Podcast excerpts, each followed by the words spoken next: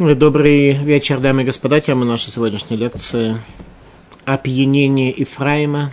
Речь идет о десяти коленах Северного царства Израиля, которые пошли за Еровамом бен Неватом, потомком Юсефа, в рамках исполнения снов Юсефа и пропали через 390 лет после этих событий навсегда. Так что сегодня в мире нет никого из числа изгнанников этих десяти колен, которые бы хоть в какой-то мере сохранились. 28 глава книги пророка Ишаягу «Опьянение Ефраима», пророчество, которое было сказано в годы правления нечестивого царя Ахаза в Иудее. Часть этой главы была сказана уже после того, как пропали десять колен, и всем стало это очевидно. Часть пророчества было сказано незадолго до этого, когда десять колен Израиля уже находились в безнадежном состоянии, так что только изгнание могло привести к их исправлению, и только надежда пророка Ишаяру на то, что сын царя Хаза – нечестивого царь Хискияру станет Машиихом, только тогда бы десять колен могли вернуться из вавилонского, из ассирийского пленения. Этого не произошло, и поэтому потомки десяти колен навсегда пропали, кроме тех из них, кто, перебежав границу, пришел в Иудею, оставив всю свою недвижимость в Северном царстве. Они живы среди нас сегодня. 28 глава книги пророка Ишаяу. Увы, венец гордости пьяных Ефраима и увядающий цвет славной красоты его, которая наверху холма, при тучной долине сраженных вином, пророк их состояние описывает как опьянение, попытаемся, как обычно мы поступаем, понять, что пророк Ишаяху передал своим ученикам, так что сохранилось до сегодняшнего дня у нас в комментарии. Вот сильный и могучий у Господа придет, как ливень с градом, буря губительная, как поток стремительных, затопляющих вод, не свергнет он силы на земь, ногами растоптан будет венец гордости пьяных Ефраима, и видающий цвет славной красоты его, что на вершине тучной долины, и будет как первый до лета созревший плод, который, едва попав в руку увидевшего его, тут же бывает проглочен. В тот день Господь Цваот будет венцом красоты и короной славы остатку народа своего, и духом правосудия, сидящему в судилище, и силою, отражающим нападение во вратах. И эти тоже одурманены вином и спотыкаются от шехара. Жрец и пророк шатаются от шехара, сбились с пути из-за вина. Они отуманены шехаром. Шехар – это более э, крепленный напиток. Ошибаются в видениях, спотыкаются в суде. То есть мы э, с вами э, в высшей степени подпадаем под это состояние, что мы эпизодически находимся в неком состоянии опьянения, не имеется в виду алкогольного, разного рода опьянения, которое приводится к тому, что мы ошибаемся в видениях, и спотыкаемся в суде. Опять же, пророк Ишаяру эту книгу обратил не к судьям, которые занимают в каких-то судах Э, какие-то судейские посты, э, он обращается к каждому из нас, ибо каждому из нас приходится делать свои суждения, судить, что правильно, что нет, принимать решения относительно жизни себя, близких своих, своих детей. И если вот такой э, пьяный приниматель решения будет, э, спотыкаясь в суде, принимать решение, то как раз и объяснит, почему храм до сих пор не построен, и почему мы находимся в состоянии изгнания. Тема нашей лекции, еще раз повторю, опьянение Ефраима. То есть мало того, что мы в прошлой главе учили про трех змеев, которые оказывают на нас влияние, мы еще при этом пьяными являемся.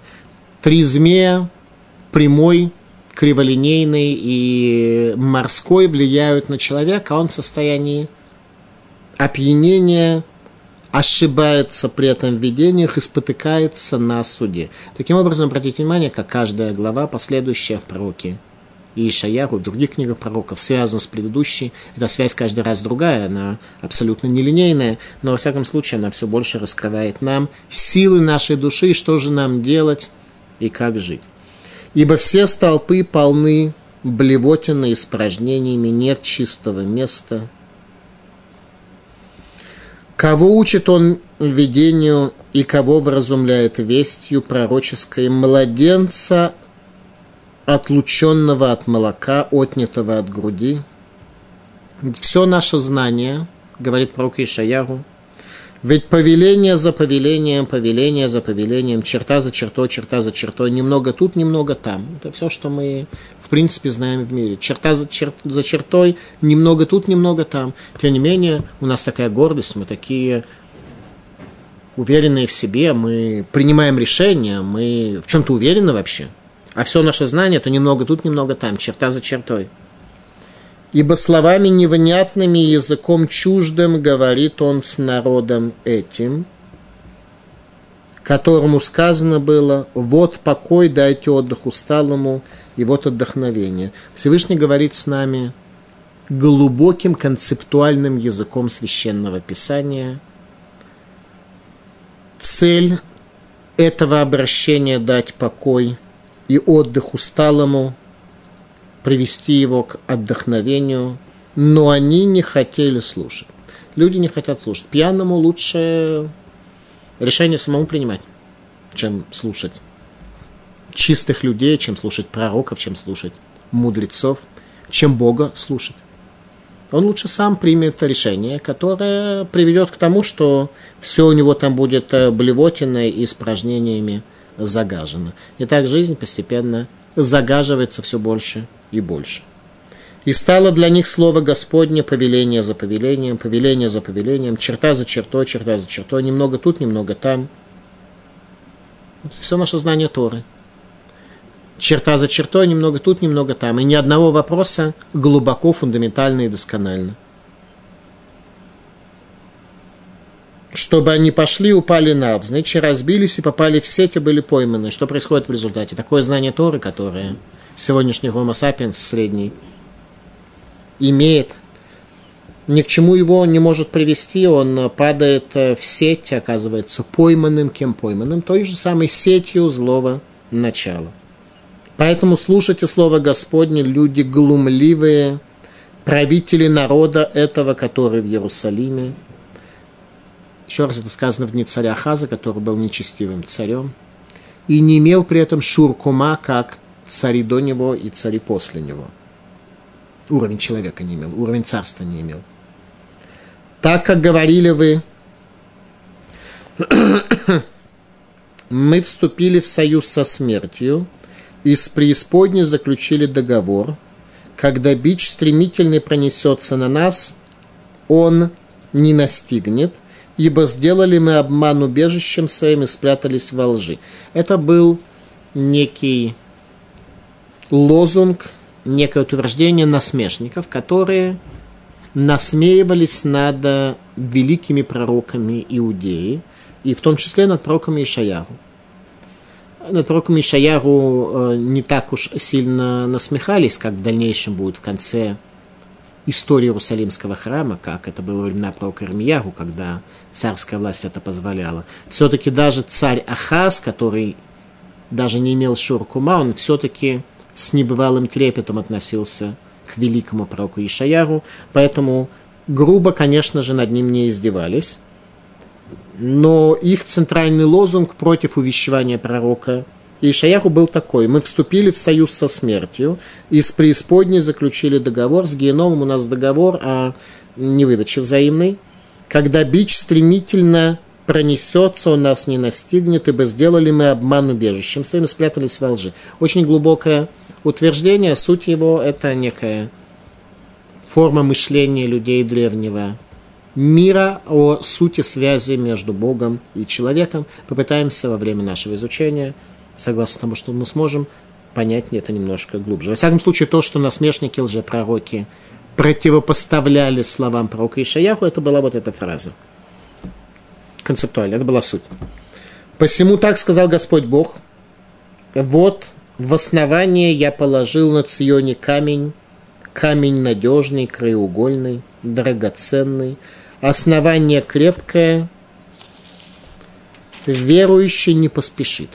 Краеугольный камень – это Машиях. Камень основания третьего храма. Обратите внимание, за 200 лет, чуть меньше до разрушения первого храма, пророк Ишаяху говорит о третьем храме и о камне краеугольном, который будет Машиих, и говорит, что верующий не поспешит.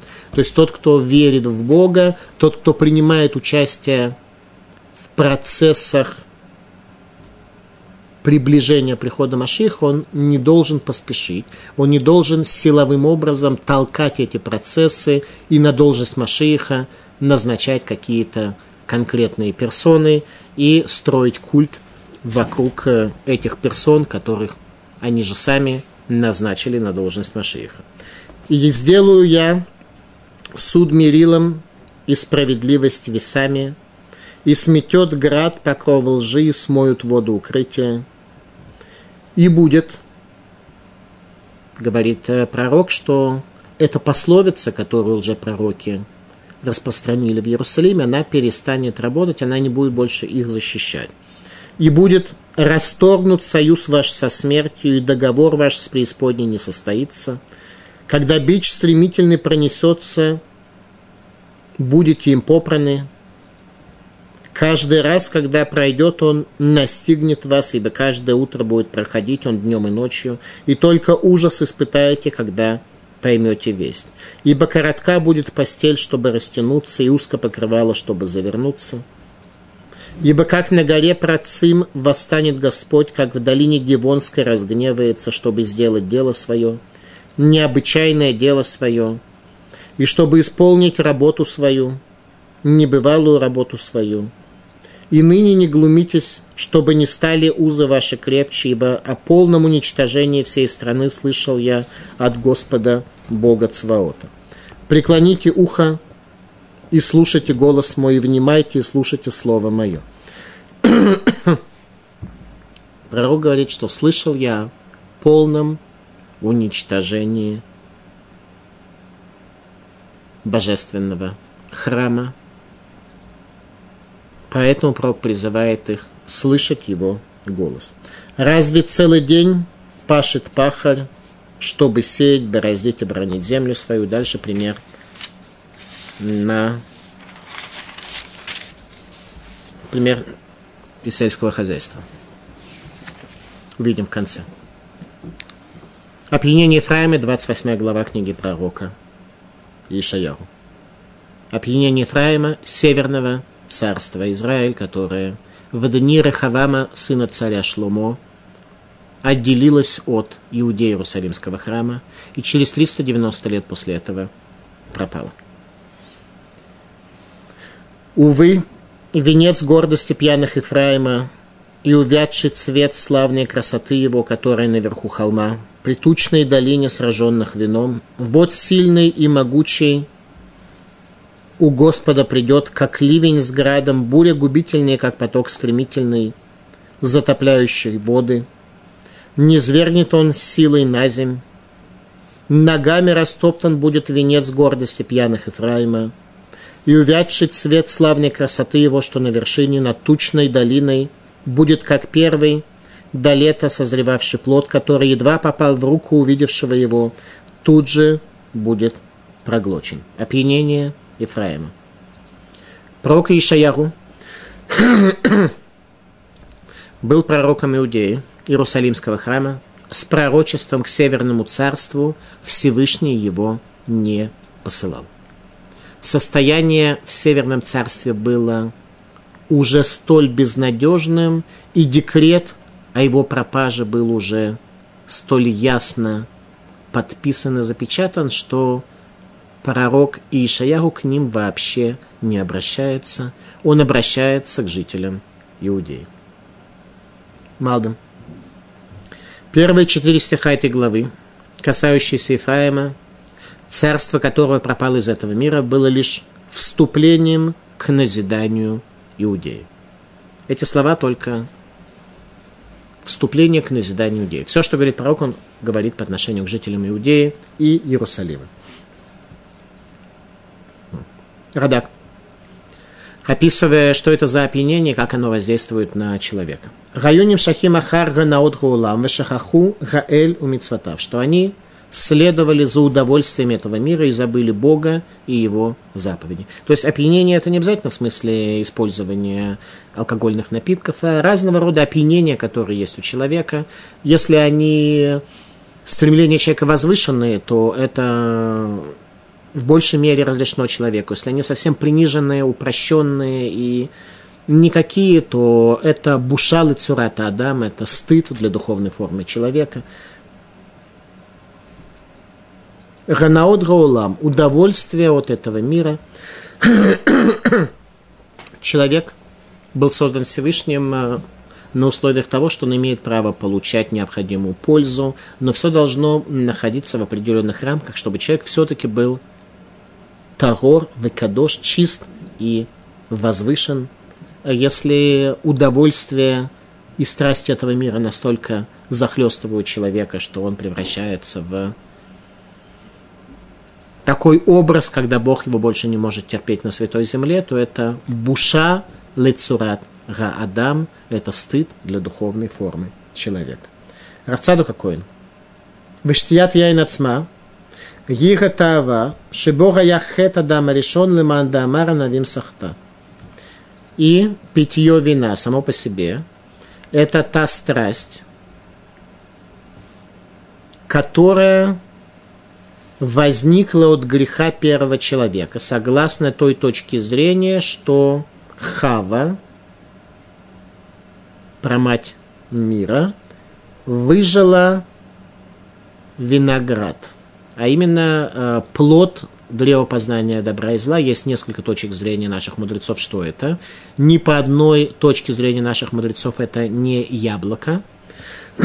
яблоко они, не знаю, ели, не ели, это уже отдельный вопрос, но, во всяком случае, не было в этом никакого элемента запрета. Есть точка зрения, что это была пшеница как раз. Есть точка зрения, что это была э, смоковница, есть точка зрения, что это было виноград. Так вот, по той точке зрения, что Хава Анавим Сахта выжила виноград, виноград образовалось вино, то вот э, лучше понять, э, что имеет в виду пророк Ишаяру, но и по другим точкам зрения абсолютно здесь э, понимается одинаково, так что это просто некая лучшая демонстрация сказано в Талмуде в трактате Шаббат. Хамра де Пругита, Умай де Дурмаскет, Кипху Асерата Шватим. Вино из Пургиты и воды Дурмаскета привели к пропаже десяти колен из Израиля. Раби Лазар бен Арах. Икла Легосем. Раби Лезер Бенарах однажды ему случилось э, там быть. Вот в этих местах, которые славятся хорошим виной, вином и хорошей водой. Имшер Басрайху, и он потянулся за ними.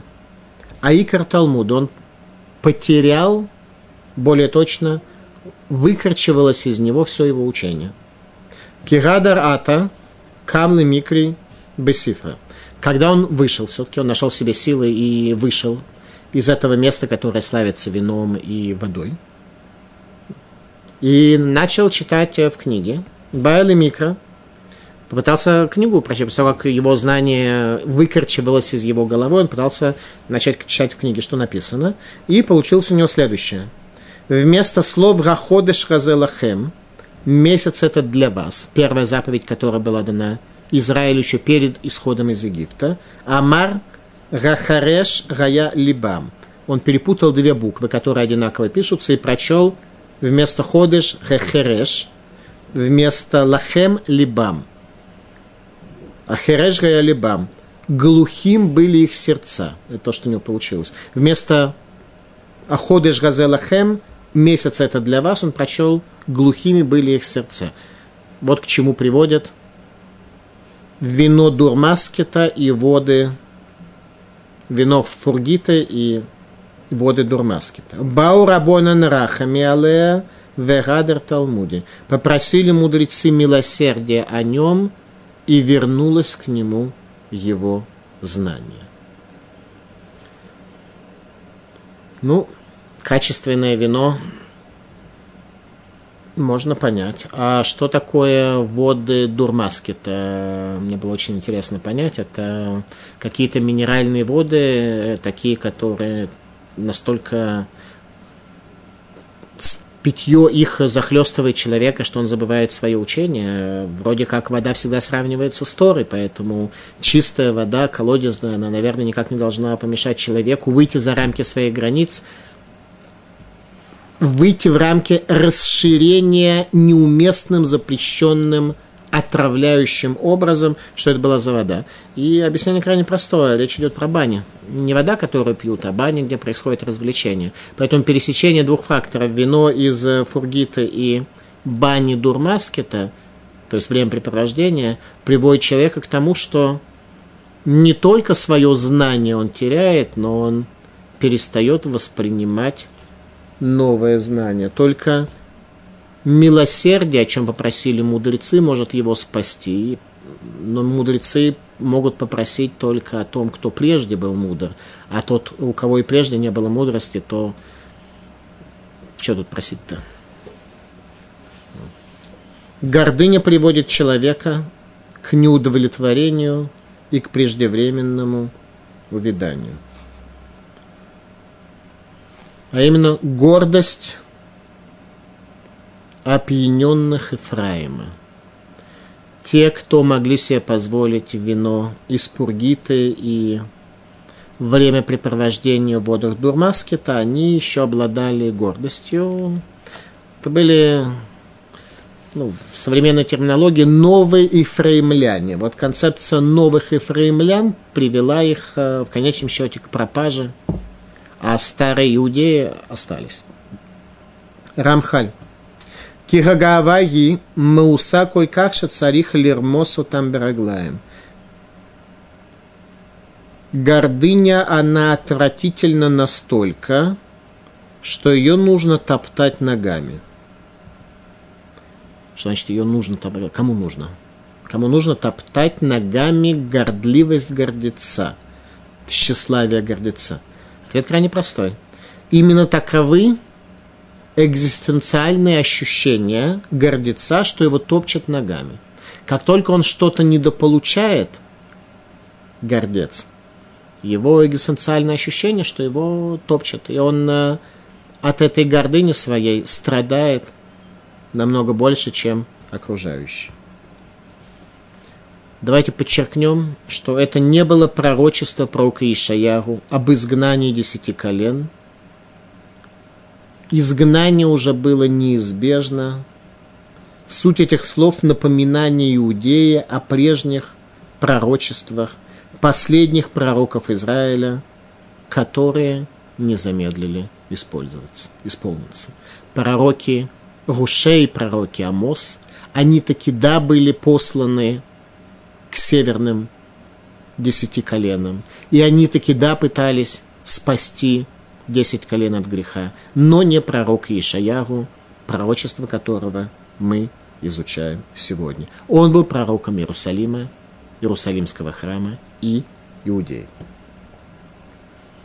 В тот день Господь Цваот будет венцом красоты и короной славы остатку народа своего и духом правосудия сидящему в судилище и силы, отражающим нападение во вратах. В тот день. В тот день Господь будет венцом красоты, когда Господь раскроется, когда Всевышний станет осязаем в этом мире, а не гордыня человека, возникшая вследствие опьянения вином фругиты и купания в водах дурмаскит. Так вот, когда Бог раскроется, то удовлетворение человека, счастье человека, свет, который озарит его, будет намного больше, чем от э, использования вина фругита и вод дурмаскита. Талмуд в трактате Мегила поднимает вопрос, кто будет украшен венцом красоты. Что такое венец красоты? Еще раз, как начинается наша глава?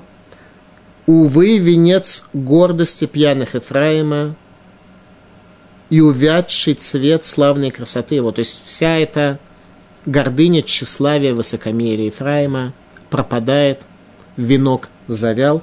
И Талмуд задает вопрос, а кто будет украшен венцом красоты? Истинным венцом истинной красоты. Велеруага Мишпат. Как здесь и сказано, в тот день Господь будет венцом красоты и короной славы. Для кого?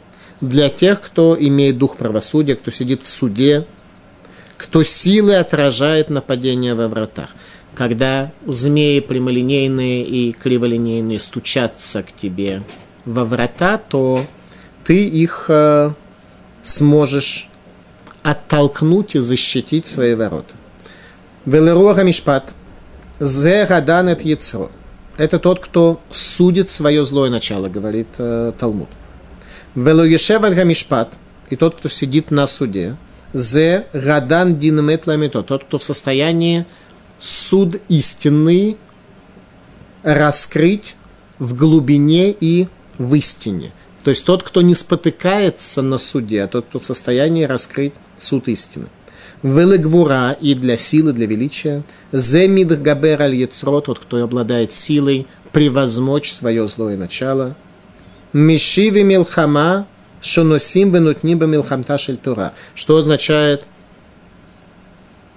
отражающим нападение тот, кто в состоянии глубоко изучать Тору, воевать за каждое правильное понимание за, и против каждого духовного сбоя и ошибки в понимании Торы, которые существуют.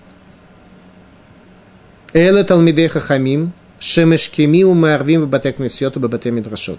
Это, то есть Талмуд отвечает на вопрос, кто достоин быть украшен венцом красоты. Это мудрецы, которые с раннего утра и до позднего вечера пребывают в домах учения и в домах собраний шла шней лухот абрит.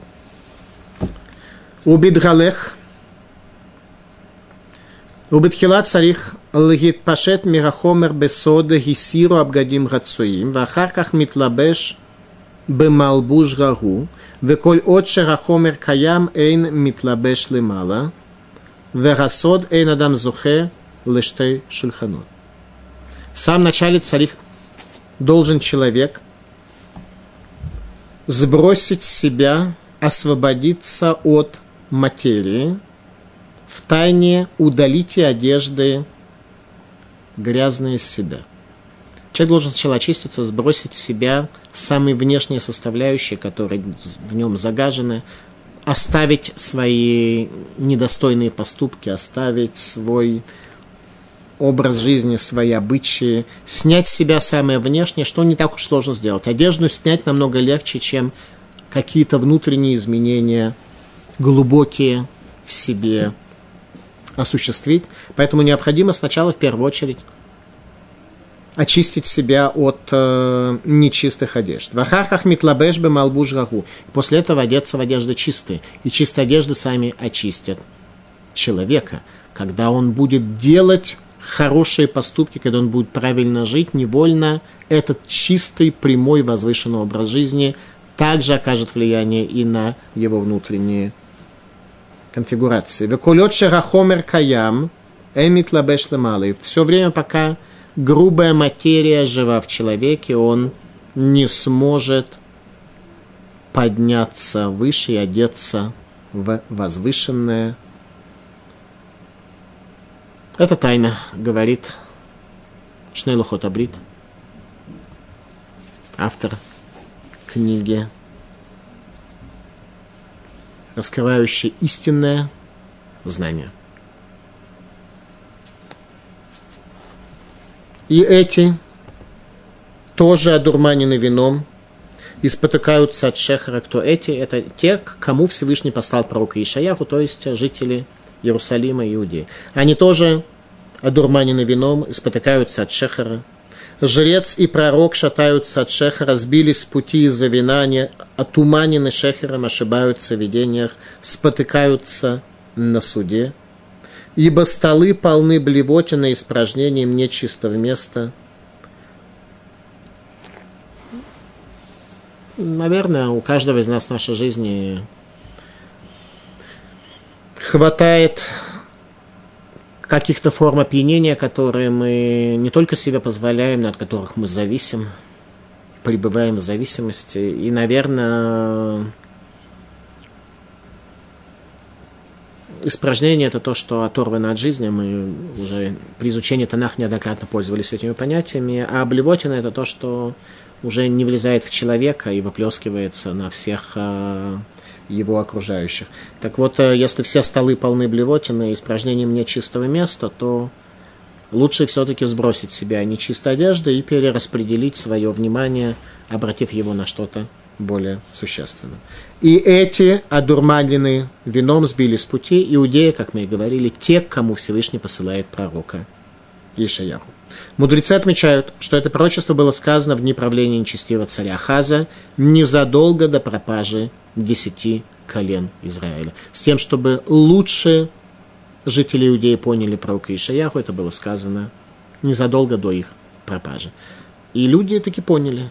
И после смерти царя Хаза его сын, царь Хискиягу, приводит еврейский народ в небывалое духовное состояние, так что Иерусалим оказался достоин чуда, и армия Ассирии, которая осадила Иерусалим, пала возле стен города чудесным способом, свидетельством чему был весь народ Израиля.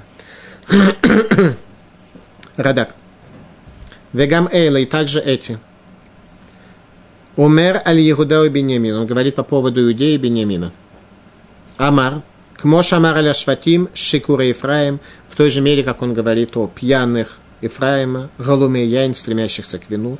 Кен Амар ли Иуда и Бенемин. Также он говорит о Иуде и Бенемине, хотя сравнивать их, безусловно, нельзя. Он также обращается, он говорит то же самое, но их это касается, безусловно, совершенно разной мере. Киафилу Гем Беяин Шагу, что даже они в вине заблуждались, не настолько заблуждались, не так заблуждались. В результате удостоились вечности, в результате мы их потомки. То есть заблуждались, безусловно, намного меньше, но они услышали то, что пророк хотел им сказать. У Бешехер Тау и от э, напитков э, горячительных э, пришли к ошибке. Везеха я бы Миахаз, это было в дни царя Ахаза.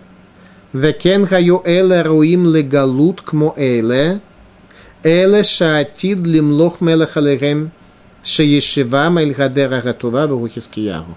И они были на тот момент в дни царя Хаза тоже достойны изгнания, но в дальнейшем придет царь, который исправит это Хискиягу, сын царя Ахаза.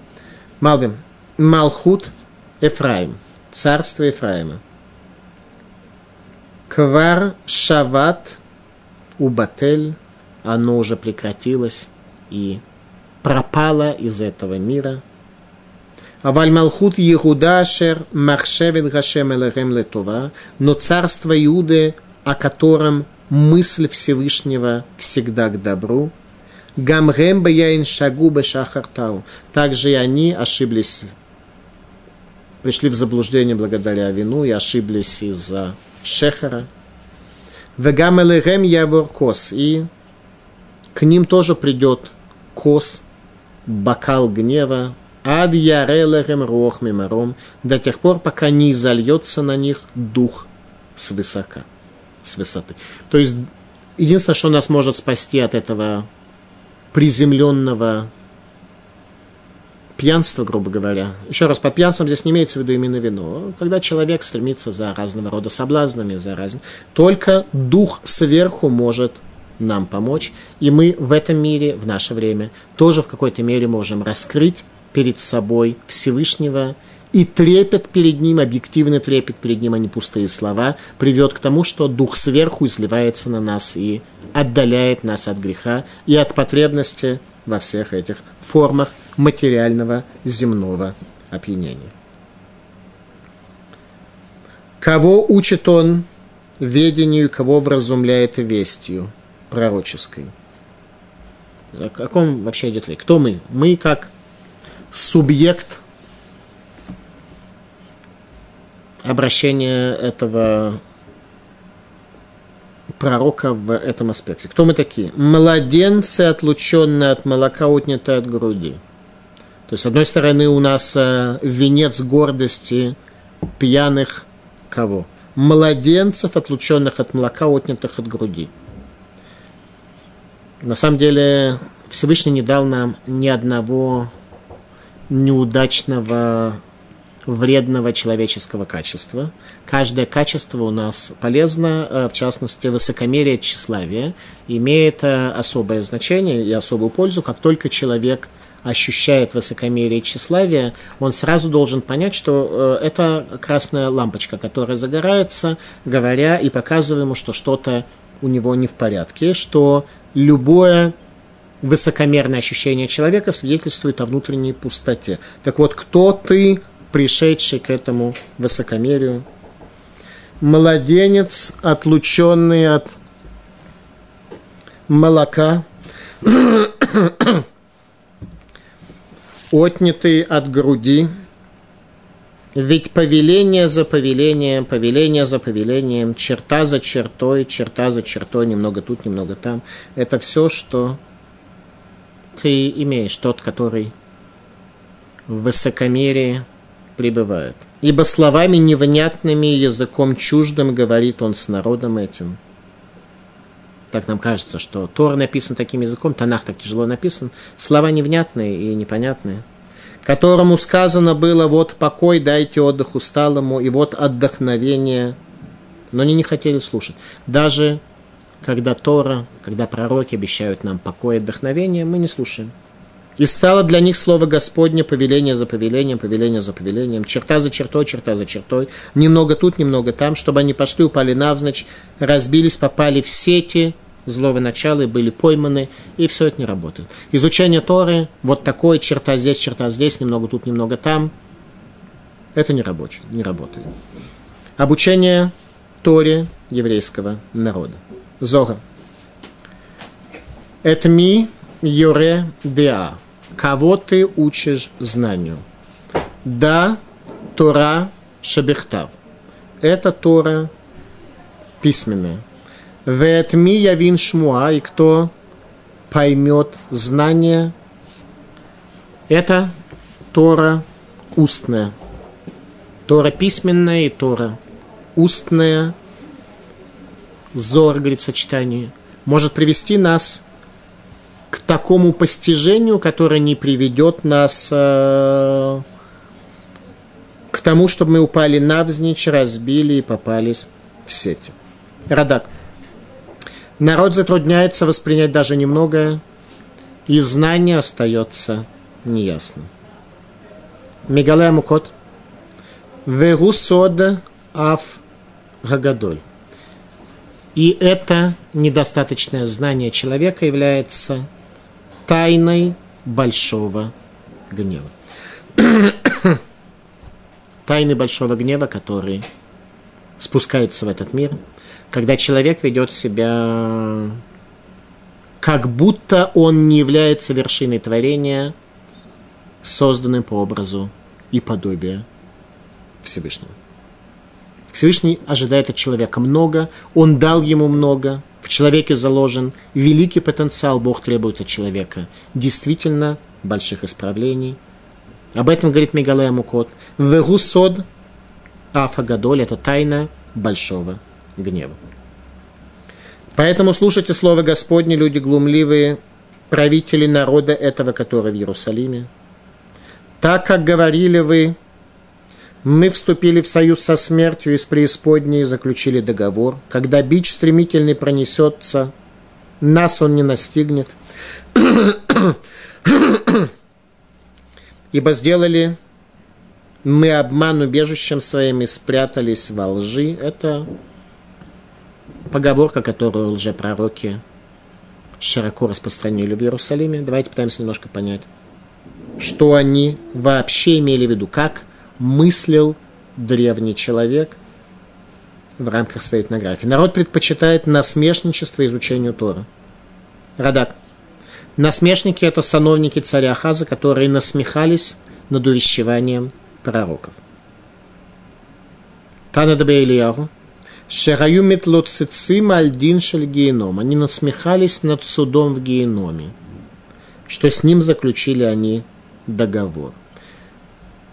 Суд в геноме, как говорят нам мудрецы, это вещь намного тяжелее, чем физические страдания в этом мире, сочетающиеся с глобальным унижением.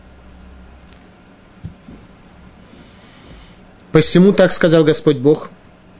Вот в основание положил я на Ционе камень, камень надежный, краеугольный, драгоценный, основание прочное, верующий не поспешит. Всевышний положил камень, основание Иерусалимского храма. Это праведный Машиах. Но, тем не менее, верующий не должен поспешить, потому что близость со Всевышним не осуществляется грубыми лжемессианскими методами. Камень надежный на Ционе, камень основания истины. Для того, чтобы положить камень основания истины, человек должен прийти в состояние истины. Сефтей Коин.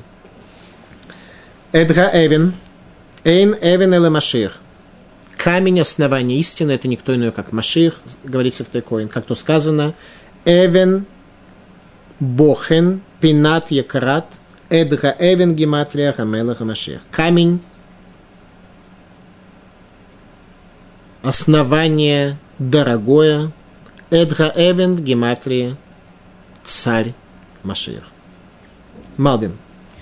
Енене Ашер Ясадки Бецион Эвен, вот я основываю в Ционе камень. Мидамеба лицато, кебейт Егуда Горес Венехрав он в своей притче указывает на то, что дом Иуды разрушен и уничтожен. Верашемит хилли в нотоми хадаши. Всевышний начнет строить его изначально, заново. Венех тхила эвен лемусадот ше алава иванерабайт вегура мелахискияху. И он обоснует храм на том фундаменте, на котором можно будет его построить. И это царь Хискиягу.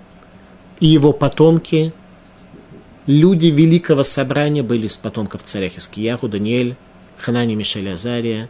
Их на царь для того, чтобы использовать на служение Вавилону, Навуходнецар искал себе великих из потомков царя Хискияру. Именно из потомков царя Хискияру потому что царь Хискиягу почти стал Машиихом. Он действительно был камнем основания. Раши. Генени Ясад, вот я основываю. Лашона Варгу, это язык прошедшее время. Вот я основал. Векен царих лефатро генени гуашер Ясад Квар. Это тот камень, который заложен уже. Камень Машииха уже заложен – заложен изначально с разрушением первого храма. Его нужно лишь только раскрыть и дать ему возможность раскрыть ту истину, которой он является. Рамамин ло яхиш. Верующий не поспешит. То есть это пророчество на далекое будущее. Малбим. Рамамин бедавар. Зе ло яхиш. Кило езетейков китхилат явру царот работ. Говорит Малбим, что в этом вопросе не нужно спешить, ибо это не произойдет сразу, а будет до этого множество несчастий. Магит из Дубна. Ешбия хакодыш баругу это Исраэль, шлоит хаку это кец. Наложил клятву Всевышний, благословлен он на Израиль, что они не будут подталкивать конец дней, что они не будут грубыми административными решениями назначать кого-то на должность Машииха для того, чтобы потом оказаться в состоянии фрустрации, когда нет ни истины, ни Машииха, Машиях умирает, возле него стоит осел, э, который на него с удивлением смотрит. И причина этого предостережения в полной мере раскрылась в наше время, когда еврейскому народу пришлось пережить испытание лже-мессианского движения. «И сделаю я суд мерилом и справедливость весами, и сметет град покрова лжи, и смоют воды укрытия». И сделаю я суд мерилом и справедливость весами, и сметет град покровы лжи, и смоют воды укрытия. Исправление мира. Вода сметет покров лжи. Раши. Вае барад мехасе казав. Ото кисуй шамартем. Казав мехасейну. Яво барад витатейну. Тот, что говорили лжепророки о том, что обман покроет нас, придет град и сметет этот обман, которым лжепророки пытались накрыться. И будет расторгнут союз ваш со смертью, и договор ваш с преисподней не состоится. Когда бич стремительно пронесется, будете им попраны. Ответ насмешникам, заключившим союз со смертью, как они сказали. Каждый раз, когда пройдет он, настигнет вас, ибо каждое утро будет проходить он днем и ночью, и только ужас испытаете, когда поймете весть. Только ужас наказания приводит к пониманию. Людям проще понимать, когда есть ужас, а не когда есть близость, когда есть утонченность, когда есть нацив миволожен. Рак зва шмуа. Только ужас приводит к пониманию рак мецат шмияд гапуранут и заувия фахду.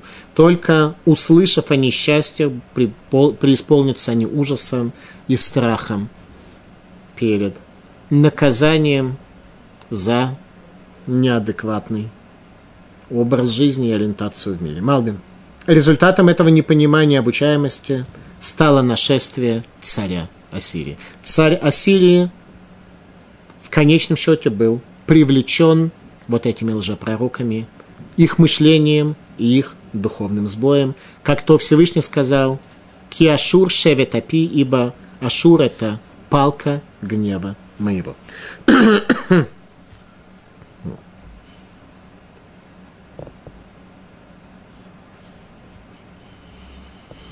Ибо коротка будет постель, чтобы растянуться, и узко покрывало, чтобы завернуться. Радак. Вся земля Израиля будет захвачена Санхиривом, останется лишь Иерусалим. В Талмуде в трактате Йома сказано, «Кикацарам отцами Иштарея, что кровать будет узка для того, чтобы растянуться». Омар Раби Йонатан, «Кацар мацазе миистарера лав шнераим киехат». Что кровать мала для того, чтобы два человека могли на ней уместиться, о чем идет речь, о земле Израиля. Здесь место для Всевышнего, и просто нет места для идолов. И нас сегодня тоже касается. Сегодня в земле Израиля, имея духовный сбой, жить тяжело, тяжелее, намного тяжелее, чем за границей.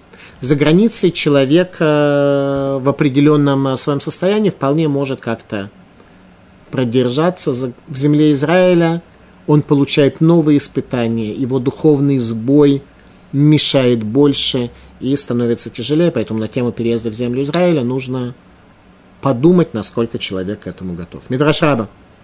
Пророчество о помещении идола в Иерус... Иерусалимский храм царю Минаше и позже в святую святых храма идола царем Амоном. Пророчество о том, что в дальнейшем на эту самую как бы кровать царь Амон поместит идола в святую святых Иерусалимского храма, его отец, царь Минаше, сын великого и праведного царя Хискиягу, поместит его в святой святых. Ибо как на горе Працим восстанет Господь, как в долине Гивонской разгневается, чтобы сделать дело свое, необычное дело свое, и чтобы исполнить работу свою, небывалую работу свою – И ныне не глумитесь, чтобы не стали узы ваши крепче, ибо о полном уничтожении всей страны слышал я от Господа Бога Цваота. Обращение к насмешникам. О полном уничтожении страны слышал я от Господа Цваота. Раши. Вата альтитло цицу, не насмехайтесь. Лахар каратну брит это мавит.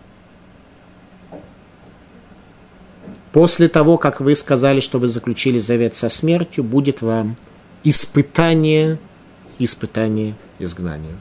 Талмуд в Авода Зара. Амар лаго рова лерабонан. Бемитута баина минайху делотит лецецу дело лейту алейху исурим. Сказал Рова мудрецам, я искренне прошу вас, чтобы не насмехались вы, чтобы не пришли для вас несчастья и испытания, чтобы не выпали на вас несчастье и испытания. Всевышний очень не любит насмешников. Насмешник – это не тот человек, который обладает хорошим чувством юмора. У Бога тоже есть чувство юмора. Э, можно там привести множество примеров. Но речь идет именно о насмешке. О насмешке, когда суть искажается в зависимости от какой-то какого-то аспекта формы подачи этой сути, и происходит насмешка над всей сутью.